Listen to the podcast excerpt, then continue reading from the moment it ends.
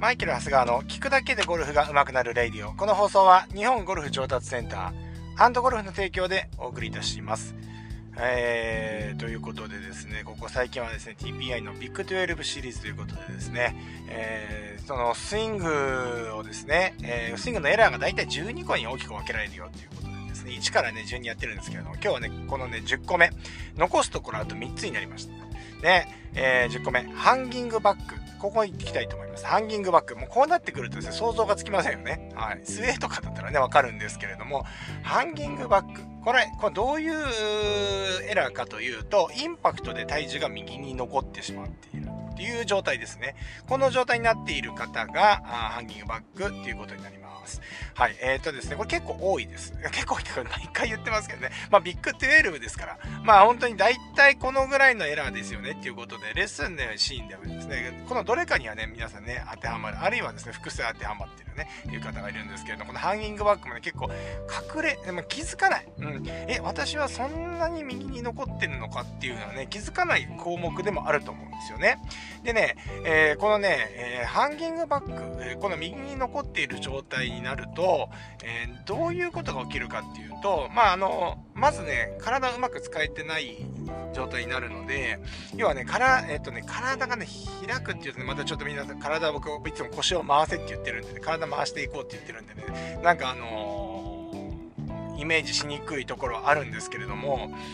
えー、体重が右に残ってる状態って見え方としてはどういうことかというとインパクトからフォローからフィニッシュにかけて右のつま先が折れてる人、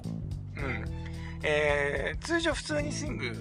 えね、正しくスイングしていくと最後右の足っていうのは最後つま先立ちになっているっていうのが正解なんですけれどもですねものすごいざっくり言ってますけれどもこれがですね右のつま先がねこうくの字に折れた状態でフィニッシュしてしまっている方はこれハンギングバックって言ってもいいんではないかなというふうに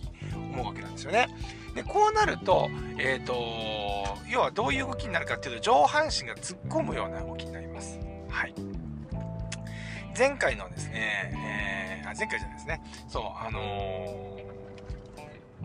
これまでですね、この頭が左に突っ込むっていうところに関してはいろいろありましたよね。体が回転してるんで右の側屈を入れてとか、そういう風になってくる。ね、そういう風にすることによって、体が左に回っていってもですね、あの、上半身、頭がね、左に突っ込んでいかないよとかね、いろいろ体の動きの説明してきましたけど、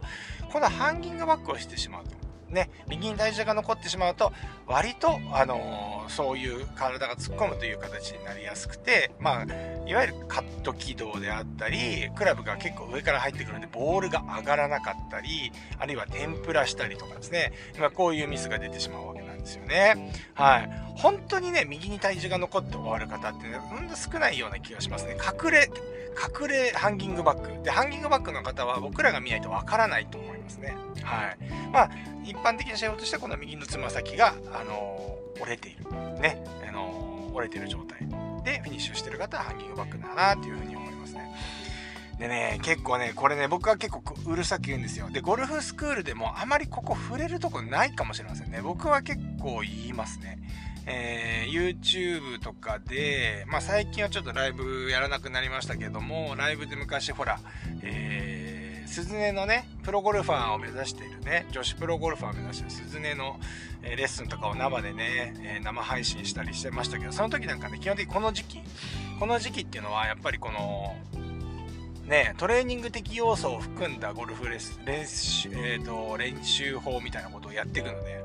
ね、あのここのね部分やってるんですよでバックスイングがダウンスイングで、えーとね、右のかかとはどうやって動くかなんですけれども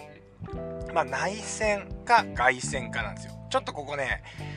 えっ、ー、と、イメージを膨らましてとかね、わからなかったらわからないでいいんですけれども、このハンギングバックにならないようにするためには、えっ、ー、とですね、えー、右、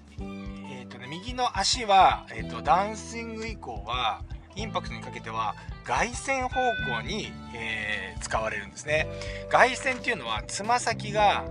え骨盤が固定した状態だとつま先が右に回る状態ですね。だから普段だと右の足っていうのを地面に設置してますからそうやって、えー、つま先上外に向いていく動きっていうのは体の方が動いてくるので、えー、体がこう左に開いていくような形になると思うんですけど、こういう動きになるのが正しい使い方なんですね。右足っていうのはつま先が外側に回る。はい。で、えー、逆にですね、このハンギングバックになってしまってる方は、これが内旋が起きてるんですね。要は、右が、右の股関節、右のつま先を内側に向ける動き。うん。こうなると、やっぱりですね、パワーの出し方がね、変わってくるんですよ。で、あの、基本的に力を発揮しにくくなるので、つま先っていうのは外側に回すような感覚で使ってあげるんですね。でね、これね、まあ、ちょっとイメージがね、あのー、レレイディオだとちょっと難しい感じがあるんですけど、皆さんね、このね、体感していただくね、ドリルがね、1個あります。はい。えっ、ー、とね、構えた時に、いつも通りの構えをします。で、この時に右のつま先だけ45度ぐらい開いてください。もっと開いてもいいです、開ける方。ね、思いっきり最初外旋させてる状態です。つま先が外向いてると外旋させてる状態なので、この状態で練習場でボールを打ってみてください。はい。そうするとね、いつもと違った感じがすると思うんですよ。うん。これは特にハンギングバックが起きてる方に関しては、これをつま先を開いて打つとかなり違和感を感じるはずなんですね。で、この、この時感じる右足の突っ張りだとか、多分右の腸腰筋ってあの、この股関節というかね、足の付け根の前のあたりのね、筋肉とか、こう、ちょっとこう、えー、伸ばされる感じがあると思うんですけど、まあ、人それぞれ柔軟性が違うので、感じ方違うと思いますけれども、右のつま先を開いてボールを打つと、体の感じが違ってくるんですね。ですから、この感覚をもとに、えっ、ー、と、要は、つま先をちょっとずつ元に戻していって、戻しといってもですね、さっき、えー、あのー、体使っていた感覚って残っていると思うので、同じ感覚が出るように体を使ってあげると、この部分が改善されています。ですので、この右つま先開きドリルみたいなことはちょっとやってみていただいてもいいのかなというふうに思います。はい。ねまあまあ、ちょっとね、ここの辺りはハンギングバックってね、なんかなんぞやみたいな、ね、とこでね、ちょっと、まあ、あまりこう、うん、ポピュラーじゃないというか、あまりこう、なんていうんですかね、一般的には、こう、ミスのエラーとして、まあ、気がつきにくいところではあるので、まあ聞いてみて、あ、そんなこともあんのかっていう程度だと思いますけれども、え、ー、と、この辺りは、やっぱりこう、飛距離とか、あのそういうとこにもですねあのパワーの出し方のところ変わってくるので是非ですねここはねしっかりやっていただければなというふうに思い思うわけなんですよね。思う